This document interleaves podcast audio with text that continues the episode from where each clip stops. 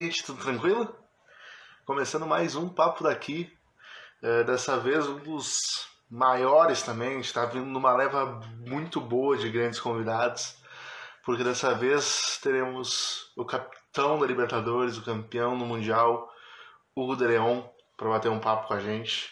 Vicente, mãe, todo mundo que tá começando a entrar para assistir a live. Hoje o, um cara que está na história, talvez como um dos, se não o maior zagueiro da história do Grêmio. Campeão de Libertadores, levantou taça da Libertadores, levantou taça do mundo, foi treinador aqui também. Teve uma história linda no Nacional e no futebol uruguai. E vai estar tá batendo esse papo com a gente daqui a pouquinho. Já deve estar tá entrando aí na live pra gente começar essa resenha. Espero que todo mundo esteja gostando dos papos daqui. Pô, é muito gente boa mesmo, assim uh, e aí Júnior, uh, João Roberto. Vamos só aguardar o Deleon entrar, gente. Um cara que com certeza tem muita história legal para contar pra gente e vai dividir um pouco da experiência dele como jogador do Grêmio. Algumas histórias daquela época, a passagem dele como treinador. Dali Gui, tudo certo? Matheus, Vicky. Daqui a pouco o mestre Daniel tá entrando para começar esse papo com a gente. O cara que, pô, como eu disse, talvez o se não se não é, com certeza um dos maiores, se não o maior pela taça e, pelas importan e pela importância e pelas taças que ele levantou. E pelo momento que ele significa também, que ele chega logo depois que o Inter tinha sido campeão brasileiro invicto. E, pô, no Grêmio, o Grêmio estava atrás naquela gangorra e ele ajuda o Grêmio conquistar o primeiro brasileiro, conquistar a Libertadores, conquistar o Mundial e entrar de vez na história e transformar o Grêmio no time gigante que ele é hoje, né? Estamos só aguardando a entrada do De Leon começar aqui esse papo pra gente colocar ele na resenha.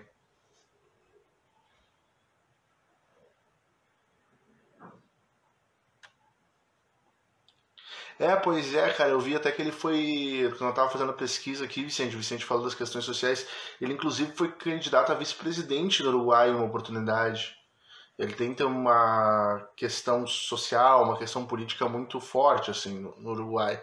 Até reservei um espaço para falar um pouco sobre essas vivências políticas dele. Também acho, Matheus, acho que ele ali, com certeza ao lado do Renato ali, são os maiores ídolos da história do Grêmio, assim.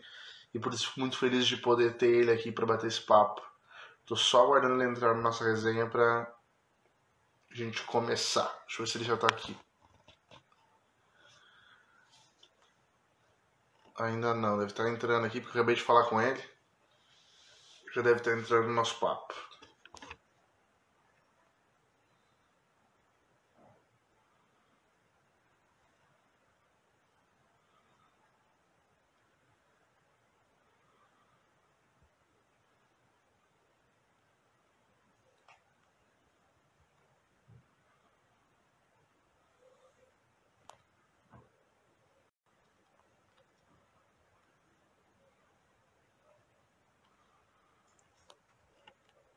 Acabei de mandar pra ele aqui começar a assistir.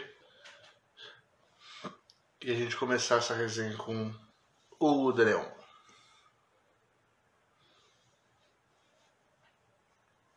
Olha aí, o homem já tá entre nós.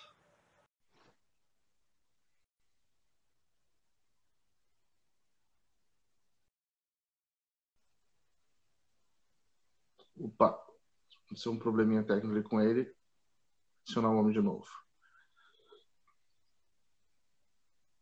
Dali, Rodrigo. Boa noite. Grande Deleon, tudo certo? Tudo certo, parceiro. Tudo tranquilo. Queria começar lhe agradecendo por ter topado participar desse papo com o torcedor gremista. Não, tranquilo. Estamos em casa. Uh, como é que está sendo esse. Queria começar te perguntando como é que está sendo esse momento de quarentena aí na tua vida, como é que está a tua vida pessoal nesse momento de coronavírus, de isolamento?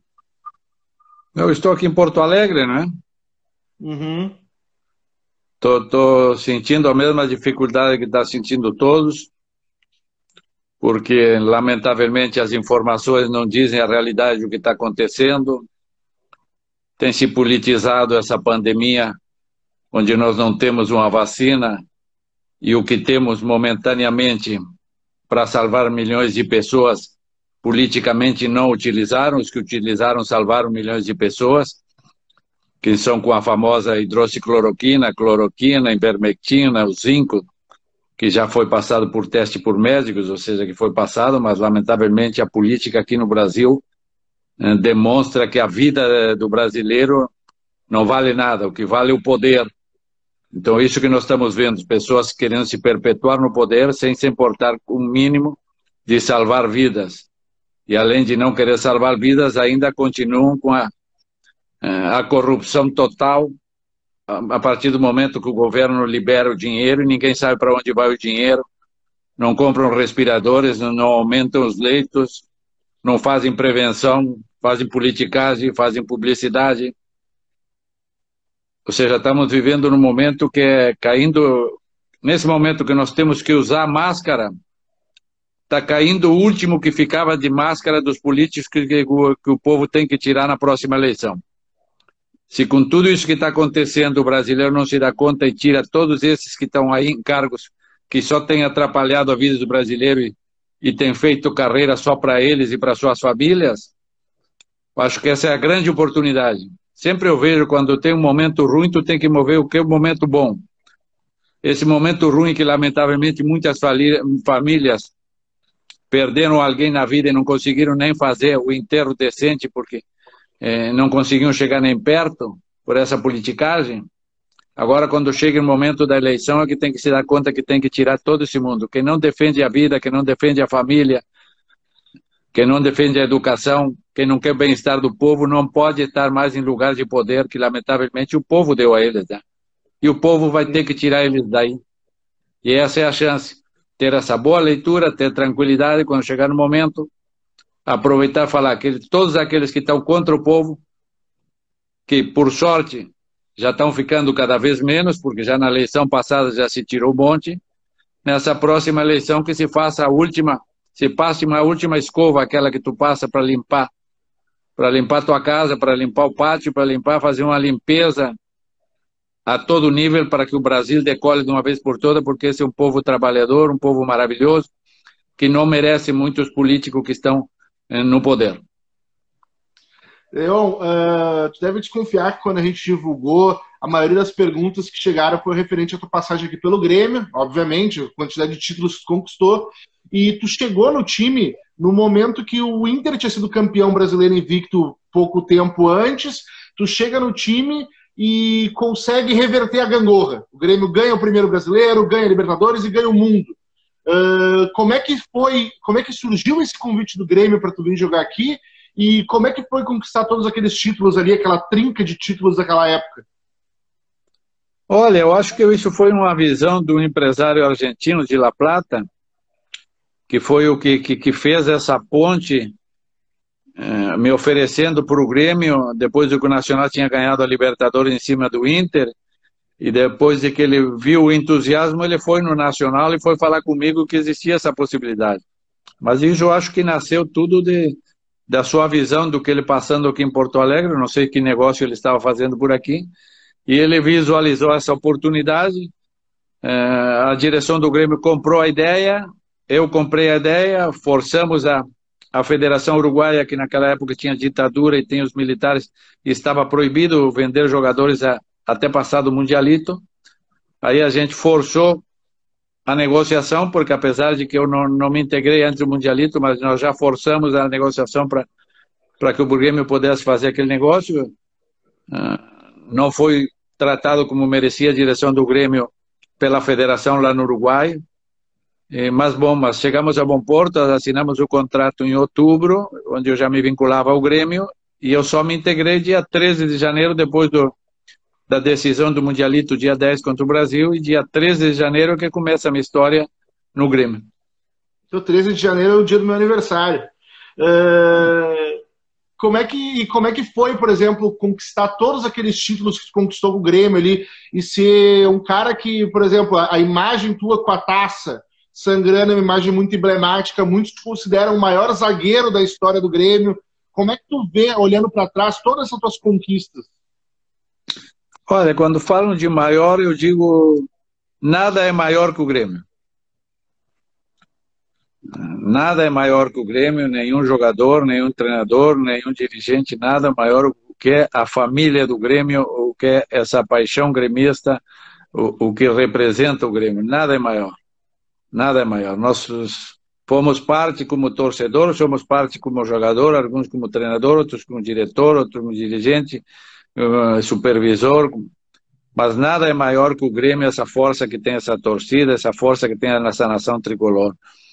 Então, para mim, que estrangeiro que vinha, com a Anchieta já, já tinha marcado seu nome aqui, é, feito uma grande temporada, várias temporadas no Grêmio, mas tinha pegado infelicidade que, que o adversário uh, ganhou títulos importantes do outro lado, então eu vinha com essa imagem, não é? a Tieta que, que, vinha de um grande mundial quando veio para o Grêmio, um dos melhores zagueiros do mundial, e chegou no Grêmio depois da Mundial de 70, e eu vinha com essa responsabilidade, não é? Vinha outro zagueiro, tinha que igualar ou superar o que tinha feito o Anchieta no momento. Então sempre era um desafio, como era o desafio que a direção do Grêmio, o Dourado, o Veraz e todos os diretores, o Julinho, todos que o primeiro que eu me contatei, me reuni e falamos eh, em Montevideo, enquanto estávamos fazendo as negociações, do que eles estavam projetando para o Grêmio e que o que eles queriam que dentro daquilo que já era minha característica, e eu já tinha tido a felicidade de ganhar alguns títulos, apesar de ser muito novo, o que eles estavam querendo de títulos para o Grêmio para que o Grêmio chegasse no patamar que eles achavam que o Grêmio já estava na hora. Então, foi entrei dentro de um clube que estava estruturado, uh, que tinha um planejamento, que tinha um objetivo, e para mim foi muito fácil porque me integraram muito bem.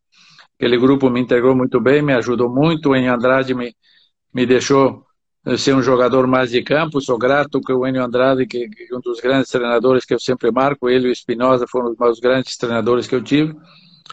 Então foi muito importante a gente começar já começar com o pé direito, ganhando aquela decisão do São Paulo e marcando aos poucos meses já uh, o nome do Grêmio a nível nacional que o Grêmio vinha buscando fazia muito tempo. Quando tu fala ali dessa questão, eu estava dando uma lida em algumas entrevistas tuas, um dos jogos que tu mais cita como ou complicados ou com ambientes pesados uh, foi os jogos em La Plata, naquela Libertadores. Ah, aquele jogo não aconteceu uma tragédia só porque não caiu a tela. É, então aquilo eu já tinha participado Libertadores que, que tem muita pressão, que é, te botam gente no hotel, te botam gente chegando no campo, a polícia mesmo dentro do campo te ameaça, eles botam gadula que em vez de ter 10, 12 anos tem 25, é, tem briga dentro de campo. Eu já conhecia esse, mas o ambiente aquele de La Plata só não aconteceu uma tragédia porque não caiu a tela. Se, a, se, se cai a tela, nós estaríamos lamentavelmente comemorando é, é, o falecimento da, da, de, de, vários naquele momento, porque é, a loucura que tinha aquele momento lá, se cai aquela tela, a tragédia estava ali no mais. Por isso que eu falo que foi um jogo uh, que Deus, na verdade, quando Deus segurou aquela tela, porque se ele não segura aquela tela, não, quem sabe se eu estaria contando história aqui.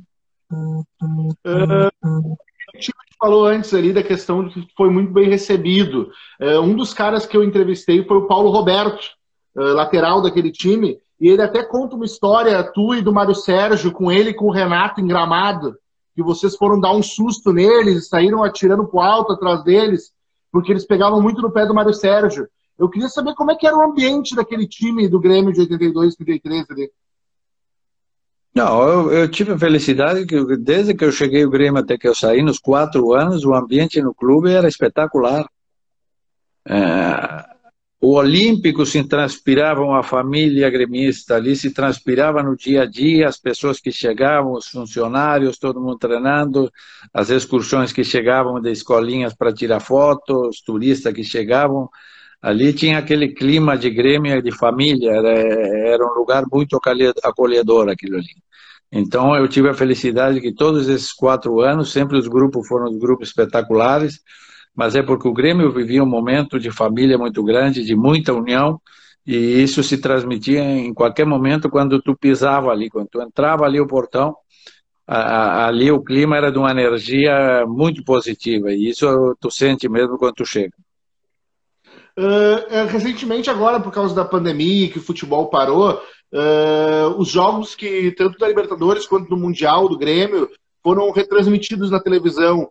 Uh, chegou a ver esses jogos de novo? Como é que tu te chegou, aumentou a sede em cima de ti? Porque teve muita gente, uma geração que não tinha te visto jogar e não tinha, tinha só escutado falar daquelas conquistas. Como é que foi para ti poder ver, rever esses jogos na televisão, ou, ou pelo menos saber que eles estavam passando? e as pessoas voltarem a relembrar aquela tua passagem pelo Grêmio? Acho que foi muito bom para o pessoal novo, não é? Porque o novo não é uma coisa que tu vê alguns lances, que tu vê jogos completos, em horário nobre, que é como que tu está jogando. Então, acho que para as gerações no, eh, novas foi muito importante ver uh, o que aqueles times que marcaram as primeiras grandes épocas do Grêmio uh, faziam dentro de campo e o que jogava aquele grupo inteiro que era aquele momento. Acho que para eles foi mais importante. Eu, ao longo da minha história, eu não assisti nunca um jogo meu.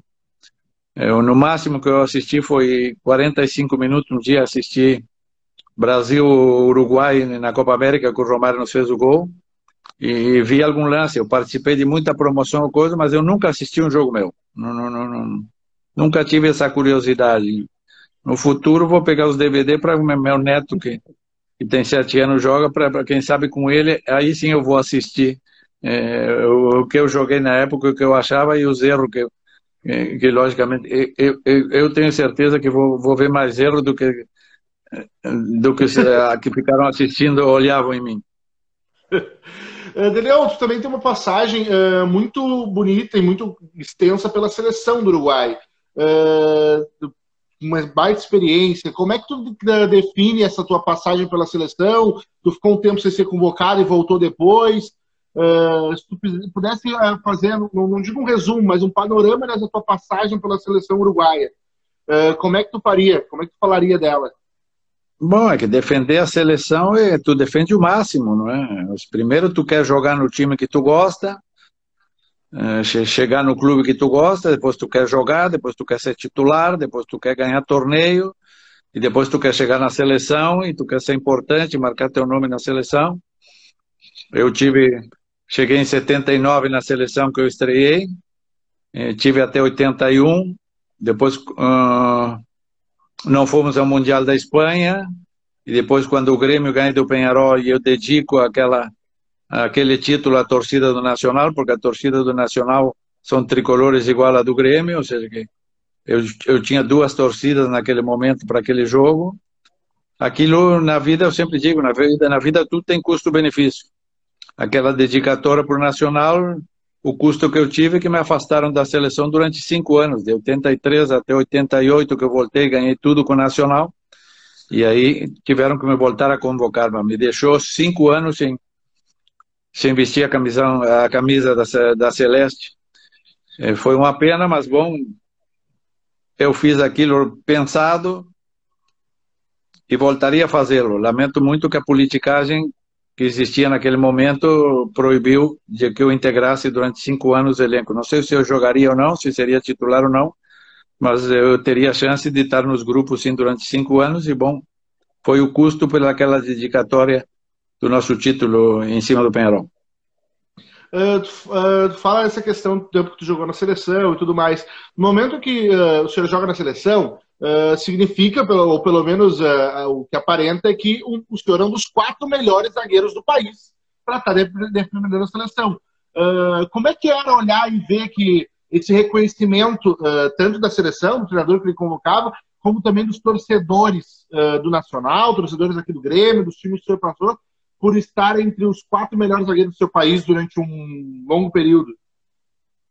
É sempre uma responsabilidade a mais, porque tu jogando em seleções que têm um histórico de, de, de vitórias muito importantes, de jogadores muito importantes, sempre é uma pressão a mais.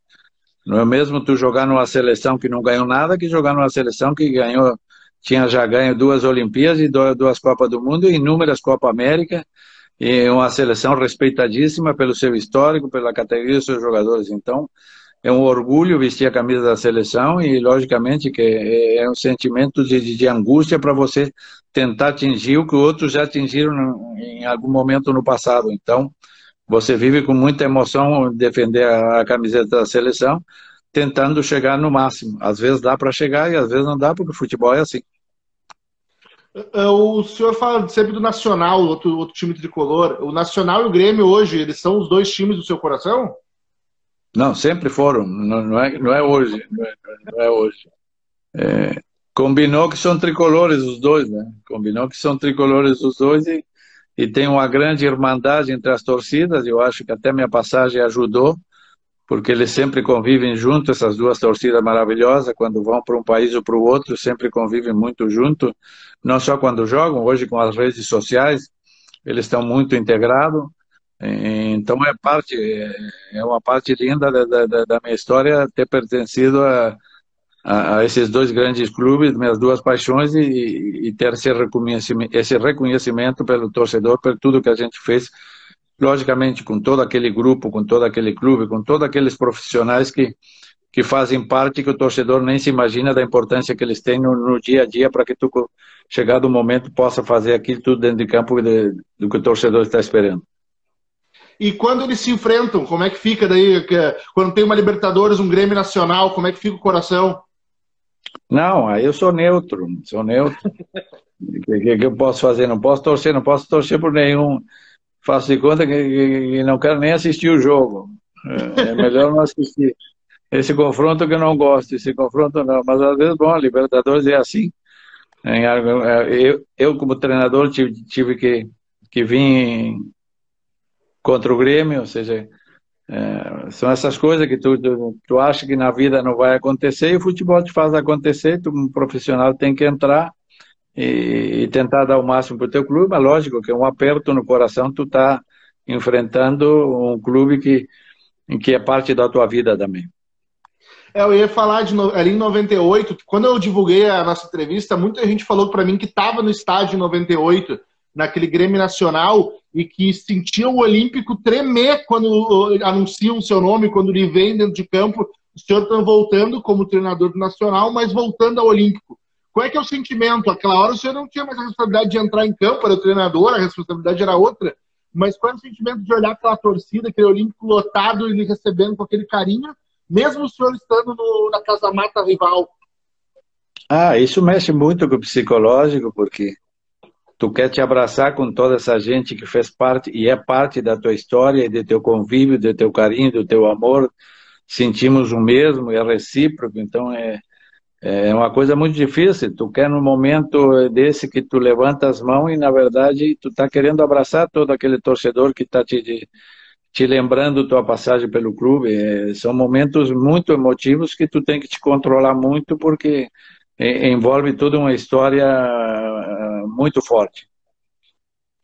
Uh, tem três Libertadores, uma pelo Grêmio e duas pelo Nacional. Uh, e, pô, tem a alma de uma Libertadores da América. E eu estava lendo uma entrevista recente sua, onde o senhor disse que a Libertadores está perdendo um pouco a alma com a questão dos mandos únicos da final e com outras questões. Por que, que o senhor acha isso, que a Libertadores está perdendo um pouco daquele, daquela tradição da época que o senhor jogou? O que, que o senhor acha que mudou nesse tempo? Bom, é que naquela época tu tinha que sair campeão ou vice de cada país para jogar. A partir também do momento. Também tinha essa questão era... da quantidade de time. Exatamente, era dois times por país. Imagina o potencial técnico que tem o Brasil, econômico que tem o Brasil. Passou de jogar com dois, joga com seis, praticamente a partir do momento que virou uma Libertadores econômica, porque não foi só isso. Além disso, a confederação deixava jogar os mexicanos por dinheiro que não podiam ser campeão. Foi a única confederação que por dinheiro vendeu a participação e o cara não podia ser campeão e todo mundo aceitou. Isso aí é uma vergonha para quem participou da Libertadores, uma vergonha. Eu pergunto, os mexicanos, por que não foram jogar na Liga Europeia, ver se na CONCACAF? Não, foi a, confederação, por dinheiro, mas era toda aquela motretagem da direção da confederação, que já, já não bastava o dinheiro que roubavam, botaram essa dificuldade a mais. Mas aí viraram seis times brasileiros jogando Libertadores, quatro ou cinco argentinos com poder econômico, e tu continua jogando com os dois mesmos times uruguaios, com dificuldade econômica, e tu tinha quatro adversários, tu tem 10, 11 ou às vezes 12 só nesses dois. Então, ficou uma vantagem muito grande para o futebol brasileiro e para o futebol argentino, mas o brasileiro, como economicamente esteve melhor nessas últimas décadas, é que tem levado a grande vantagem, e tanto que já teve Libertadores que decidiu entre time brasileiro. E muitas vezes não decide porque eles obrigam nos cruzamentos a se afastarem. Porque se se dá o normal, vira, tu, tu contendo seis times grandes brasileiros com potencial técnico e econômico como tu tem, é muito difícil que um, um não esteja na, na decisão. É muito difícil. Por isso eu acho que virou uma Libertadores que não, não, não é a essência dela que tu tinha que ser campeão ou vice de cada país. Jogava o primeiro e o segundo. Agora tu joga do primeiro ao sexto, do primeiro ao sétimo, se tu ganha outro torneio. É, virou é, quando quando é, o negócio superou o que era o torneio. É mais importante um negócio Libertadores que, que a Libertadores antiga que que era é, é mesmo, é, é, ali era na técnica, na garra, no jogo, era uma coisa, era dois contra dois, dois ganhando contra dois. E ninguém legava vantagem, ninguém, nenhum país tinha mais, por ser maior ou não, tinha mais times dentro da Libertadores. Então isso aí deu uma vantagem muito grande para o futebol brasileiro. Uh, tanto agora quando você fala da Libertadores, lá no início, quando eu perguntei da sua vida pessoal, da, desse momento de quarentena, uh, o senhor se mostra um cara, me corrija se eu estiver enganado, mas uh, indignado ou chateado com o momento político que a gente vive nas diversas esferas. E o senhor já teve, foi inclusive uma vez candidato a vice-presidente no Uruguai. Eu queria saber qual a sua relação com a política nos dias de hoje, é, o que o senhor acha que dá para fazer, o que o senhor ainda faz para tentar mudar alguma coisa? Olha, eu fui para, participei em 2009 na campanha no Uruguai porque eu era um, um votante que, que não participava ativamente, como tive tempo, saí participa ativamente para defender o meu partido lá no Uruguai, que é o partido histórico que mais presidente tem tido, que tem feito as melhores coisas pelo Uruguai, e, e tem sido o partido meu, que é o Partido Colorado lá no Uruguai. E eu participei aquela vez, eu não sou político, eu depois disso fiquei sou ativo participante das redes sociais, onde eu expresso meu sentimento, e faço que, que todas as pessoas vejam o que aconteceu uh, uh, no nosso continente. Nós vivemos, uh, lamentavelmente, o ciclo do Foro de São Paulo, que o Foro de São Paulo foi ideado pelo, pelo Fidel Castro, pelo Lula e pelo Chaves.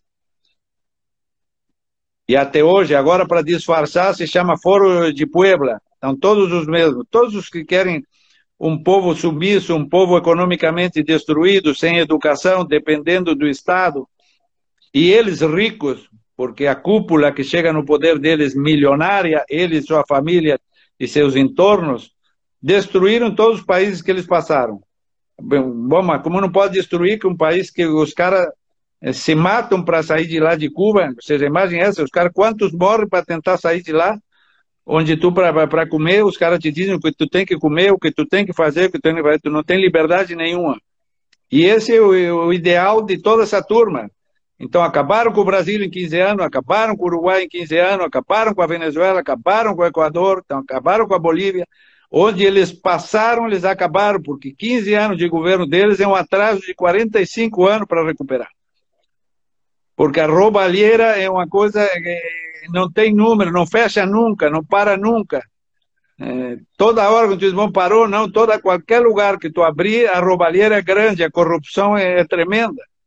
E só para demonstrar que a corrupção é tremenda, que nesse momento de pandemia, quando já vinha se controlando um governo que entrou e, e vem 15 meses controlando tudo para que o dinheiro seja direcionado para o povo, o STF obriga a, a liberar o dinheiro sem ter controle, e aí tu vê todos que vão acabar presos, esses governadores, esses ministérios, todos que vão acabar presos ao longo do Brasil, porque vão acabar todos presos, brincando com a saúde do povo, pegando o dinheiro, não fazendo o que tinham que ter feito, quer comprar respirador, fazer teste, é, aumentar os eleitos, dar medicação preventiva, se não tem uma que, que já está certificada, mas se tem alguma coisa que já disseram os médicos que, que não te leva para o tubo, tu tem que tomar, porque eu sempre digo, se tu tá te afogando e passa um jacaré, tu acha que é, é um tronco, tu te sobe nele para tentar sair. Depois tu vai lutar com ele para ver se tu sai, tu tem que tentar sair. Alguém que teve alguém doente, se alguém diz que, que tem algum medicamento que tu não vai ficar grave, tem que tomar. Como é que esse negócio os médicos mandam tomar? Como é que pode ser que o prefeito, que o coisa, que, que, que autoriza ou não autoriza? Que negócio é esse? Falam de ciência e os médicos dizem uma coisa, quem autoriza, quem vai tomar medicamento é prefeito, é governador. Inverteram tudo. Então eu sou revoltado com essa situação, porque o povo é trabalhador, um povo honrado, que quer trabalhar, que quer sair, eh, dar o sustento para sua família e não pode. E, e, então, como, como é que não vamos estar revoltados com essa situação, a quebradeira que estão fazendo com esse negócio? Fique em casa. Fique em casa o quê? Já o histórico já se falou, quem ficou em casa foi que mais se contaminou. Faz a prevenção que tem que fazer. Mas eles escutam um lado que, que leva só para destruição, nada mais, lamentavelmente, como eles estão na mídia, estão em todos os lugares. Mas, bom, a luta continua. E o próximo passo é na próxima eleição. Aí eu vou trabalhar muito nas redes sociais, direcionando para todos os que não têm que se votar. Todos aqueles que não são a favor da prisão em segunda instância, que foram para contra o saneamento básico que agora se votou, que são contra todo o benefício do povo, tem que se botar, fazer a lista e dizer para o povo: esses aqui estão contra vocês, esses aqui querem te afundar no fim do poço, querem que você viva ali com a micharia de dinheiro e uma mínima circunstância de qualidade de vida. Esse tipo de, de, de, de político não pode estar no mando mais. E vamos trabalhar assim. Eu, eu, eu faço política na rede e vou ajudar em tudo que seja possível, porque eu moro no Brasil, morei no Uruguai, ajudei pela rede para que saísse é, o Frente Amplo de lá, e eu acredito que vai levar tempo para recuperar, mas nós temos que criar uma cultura novamente de família, de trabalho. E é isso que nós temos que cultivar. Primeiro está a família, primeiro está o trabalho, primeiro está o benefício do povo, e os políticos vão lá para servir o povo, não para se servir do povo como inverteu tudo. Uh, Daniel, tu, quando tu, tu faz tua carreira, te aposenta, tu participou do maior momento da história do Grêmio e tu também esteve presente para tentar ajudar a sair do pior ali no início de 2005, quando tu vem para ser o treinador uh, do Grêmio para disputar aquela Série B. Uh, como é que tu encontra aquele vestiário quando tu chega aqui em 2005 e por que que tu acha que a tua passagem acabou sendo tão curta ali naquele momento? Primeiro que, bom, eu que estou te falando que eu vivi quatro anos de um Grêmio num ambiente, numa harmonia, numa coisa, quando eu cheguei nesse Grêmio, era totalmente o contrário. Já, ali, tu não podia dar as costas para nenhum lugar, ali tinha uma irradiação de energia negativa tremenda no Grêmio.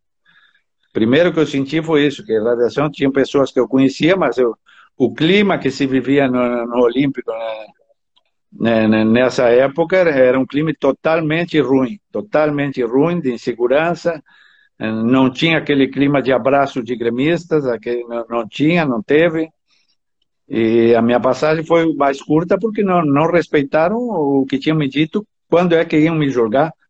Porque eu, quando aceitei vir, me falaram: tu vai vir, vai treinar no gauchão com um time que vai ser o menor possível, porque não podemos gastar. E quando a gente coloque nas mãos tuas o plantel da segunda divisão, aí é que nós vamos te julgar. Chegado o momento, quando eu tinha, eu tinha já oito jogadores para estrear na Copa do Brasil e me demitiram antes de começar a Copa do Brasil. Não foi um problema meu, foi uma falta de palavras da direção do clube daquele momento. Uh, Daniel, como é que é a tua vida hoje aqui em Porto Alegre? Que que tu, tu é um cara como tu disse ativo nas redes sociais, tu tem uma relação muito forte com o Grêmio, com o Nacional. Como é que é a tua vida hoje aqui em Porto Alegre? Bom, eu estou vivendo já desde janeiro do ano passado, que eu vim viver em definitivo, porque eu, de março a dezembro, durante é, oito anos, eu passava 15 dias aqui, 15 dias no Uruguai, depois do verão ficava no Uruguai, e a partir de 16 de janeiro do ano passado vim definitivo para Porto Alegre, vim para morar aqui, Fiz uma grande turma no beach tênis, descobri um esporte novo que me, me deu uma vida espetacular de esporte novamente, mas me deu uma vida uh, social muito maior, porque é muito integrador. As pessoas que jogam beach tênis são de todas as idades. E, eu participei do grupo lá, comecei lá que o coronel eh, estava com uma turma da Encol lá na, em Atlântida, lá na plataforma, me integrei no grupo deles, e depois me integrei aqui em Porto Alegre no grupo da Encol, depois já outros vão me convidando. Na praia jogo futebol society, que é quanto mais jogo quando estou na praia lá no, no, no grupo do Dose Sirena, que jogam todas as quinta-feira na casa dele lá, que tem um grupo espetacular, que me voltei a integrar, porque eu já tinha jogado faz anos e era convidado por toda uma turma espetacular que eles têm. E estou muito eh, agora identificado com beach tênis, que é uma coisa que eu jogo todo dia, que adoro jogar, porque além do que me deu uma qualidade de vida muito superior e além do que me fez sair mais de casa, né? Porque tu quando é, começa a fazer ter, ter, menos esporte, tu começa a ficar mais tempo em casa. Então me tirou de casa, me fez estar novamente em contato com as pessoas que estão fazendo esporte, voltar a competir, voltar a aprender o esporte, voltar a curtir o esporte e logicamente ter tudo aquilo que, que te dá esses grupos, que são a integração social, conhecer pessoas e participar de uma, de uma, de uma vida social muito mais importante da que eu tinha até esse momento. Uh, Adrião, a gente já está pouco mais de meia hora conversando. Eu queria saber se antes de encerrar eu posso só fazer um bate-bola rapidinho contigo, te fazer umas perguntas não, rápidas. tranquilo, é, não temos tempo, tu não me falou do tempo, não tem problema, não, não, não te acanha pelo tempo, Fala. Pergunta tudo que tem que perguntar, porque depois vem o campeonato e aí vocês vão ficar ligados como nós. Vamos, vamos para o campo, vamos para a arena, vamos torcer que já vem o jogo de novo.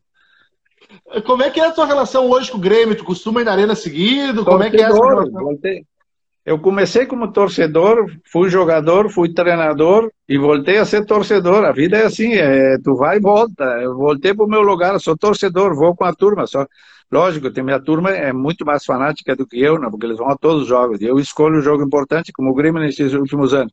Só joga também muito time importante, vou muito na arena, que, é, que, que, que é nossa casa no momento, que já foi batizada com grandes títulos e que é um lugar muito acolhedor hoje é, para nós gremistas. Uh, De Leão, qual é o teu ídolo no futebol? Foi teu ídolo no futebol? Ah, eu tive vários jogadores que eu gostava na minha época, mas é porque não era nem da minha posição, porque a minha posição, eu, primeiro que eu era meia. Eu, eu era meia, não era nem volante defensivo, eu era meia direita. Acabei jogando de zagueiro e no Santos foi o Julinho Espinosa, que eu tenho grande carinho também, me, me deixou a oportunidade de jogar no Santos de segundo volante, ou seja, que pelo menos voltei a jogar perto de onde era minhas origens.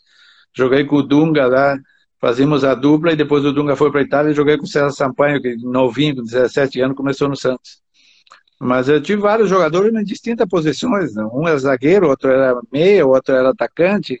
Os grandes jogadores sempre é um exemplo. Aqui, goleiro, eu gostava de goleiro também. Ou seja, todos os grandes jogadores são um exemplo, mas que me diga um não tinha um, tinha os grandes jogadores, sempre é um espelho que tu vai olhando o que, que os caras fazem, por que, que é tão fácil para eles. É um aprendizado sempre com os grandes, sempre que estar esperto, porque não, não é por acaso que os caras fazem o que fazem. Eles têm essa habilidade, tu tem que ver o que, é que eles fazem para que seja tão simples o futebol e eles sejam tão efetivos. Né?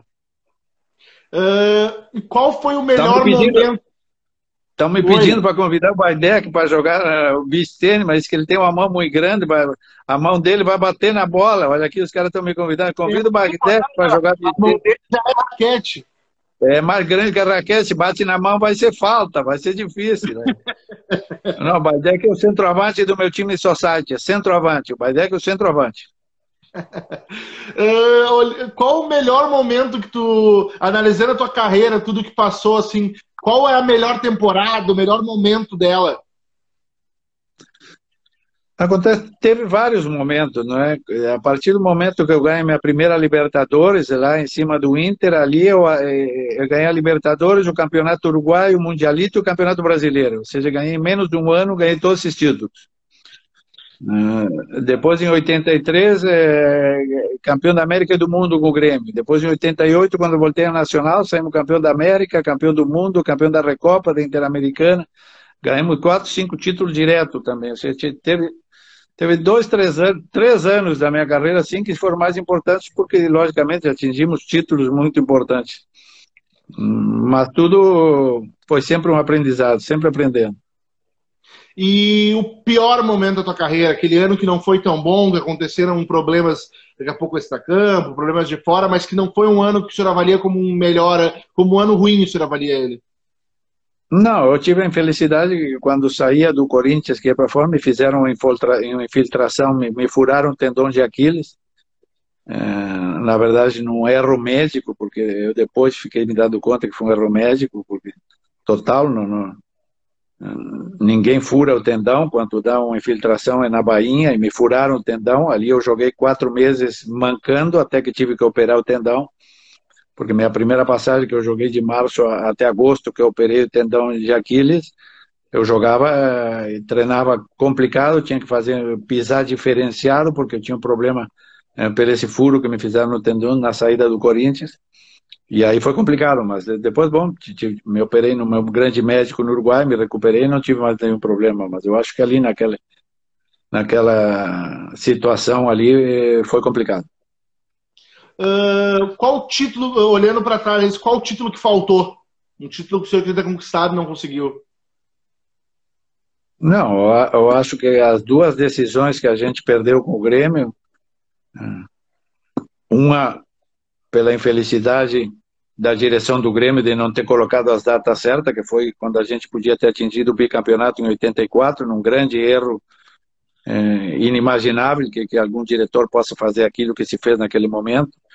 Deram de mão beijada para um time que estava só nos esperando jogar em, em, poucos dias, sem deixar que nosso time nos recuperasse da, daquele jogo de desempate de 120 minutos, sendo que o treinador Froner e eu tínhamos falado com a direção que tinham que trocar porque nosso time não ia ter a recuperação necessária, mas por uma verba de um jogo na Alemanha, que naquela época era 40 mil dólares, nós perdemos aquela chance.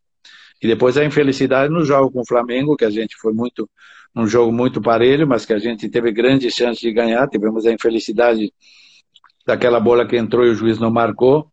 Em grandes jogos a gente não atingia aquele bi naquele grande momento dos, daqueles dois grandes equipes. Né? Eu acho que aquelas duas chances que a gente teve, que teve ele aí por detalhes, eh, por detalhes a gente não, não marcou e ficou com, com mais título para o Grêmio, porque merecia por tudo que tinha feito o grupo nesses dois anos o melhor jogador que o senhor jogou junto? Não, eu joguei com jogadores muito importantes. Eu nunca coloco um, porque acontece que para a torcida, para a imprensa, você, só que quem está num grupo sabe da importância que tem todos. E às vezes, é, tem jogador que é mais importante, às vezes, e era reserva. Porque ele, como ele nucleia o grupo, as pessoas acham que é importante o que fez o gol, o que defendeu, mas é, é, é, é, uma soma de energias e de jogos, de coisas, de todos juntos, que faz que possa acontecer. Então, tu falar que um foi mais importante que o outro, eu não falaria nunca, porque pelo meu conhecimento, pelo que eu vivi no futebol, eu sei da importância que tem todos eh, que participam, mesmo aqueles às vezes que, que não participam nem na concentração, mas que são importantes nos treinamentos, porque te preparam, são jogadores que, que se fazem ter treinos mais fortes, os funcionários que te ajudam, os médicos que te ajudam, o massagista que te ajuda.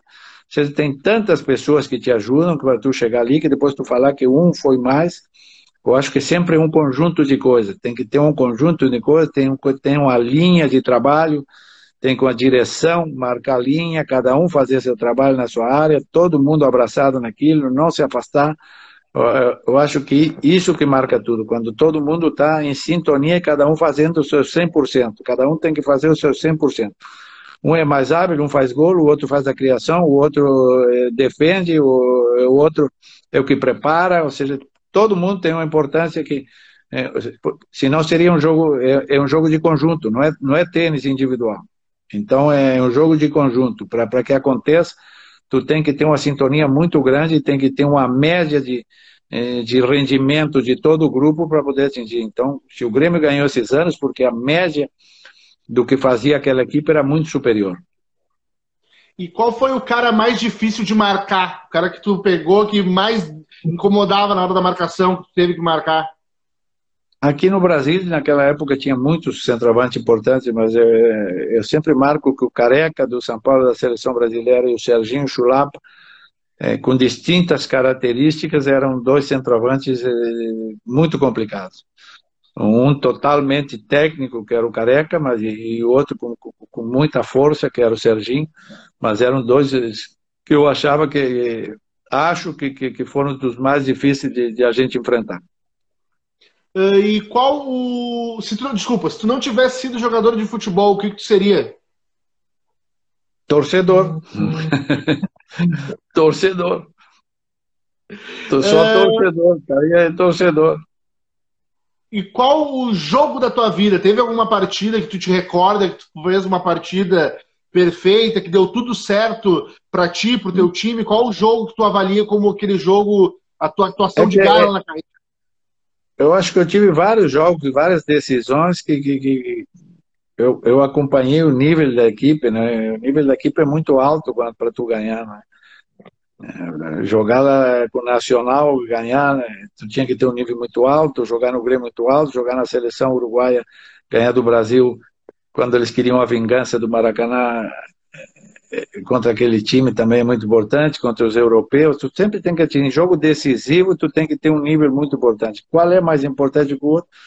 É difícil eh, fazer a avaliação, qual é que tu acha que tu teve um pouco mas eu acho que nesses jogos, nesses jogos decisivos, aí a minha média era muito alta.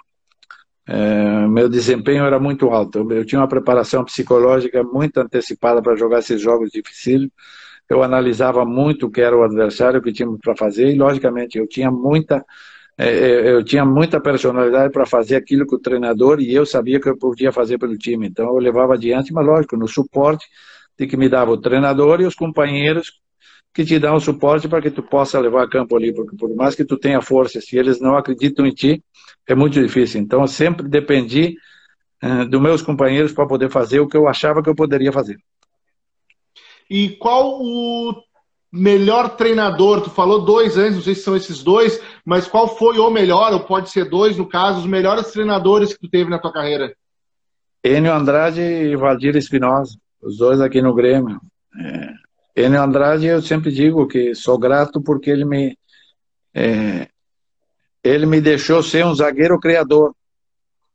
Ou seja, me, apesar de jogar como zagueiro, me deixou soltar a, a, a minha formação de meio campo que eu tinha. Então, para mim, ele foi... É, se tu me diz qual era o jogo que eu é, me sentia feliz, é quando eu defendia, mas também criava. O jogo que tu me via que eu ficava assim, 90 minutos defendendo, pode ter certeza que aquele jogo, eu joguei o jogo, mas eu não fiquei 100% pleno, porque eu, para mim, ser pleno é participar do jogo também. Pela minha característica, eu tinha que participar. Então, sou muito grato a que ele me, me, me forçou a ser um jogador de, de, de, mais trajeto em campo. Logicamente que eu tinha o suporte, olha o suporte que eu tinha do China, é, que o China, a gente fazia o revezamento com o China, logicamente tudo planejado com o treinador, mas é, Enio Andrade foi muito importante nisso. Ele me fez muito mais jogador completo para o time do que quando eu cheguei. Ou seja, que eu vi um jogador importante, mas saí muito mais completo quando saí do Grêmio. Graças a esse treinador, logicamente, depois me deu toda a chance. Já o Espinosa já me pegou com essa característica que eu já vinha fazendo. Então, e além do que, tudo que foi o trabalho dele durante todo aquele ano, com todo aquele grupo, que bom, é o único treinador campeão do mundo. Ah, ah, ainda, né? Porque a história ainda vai ter outro Grêmio, campeão do mundo.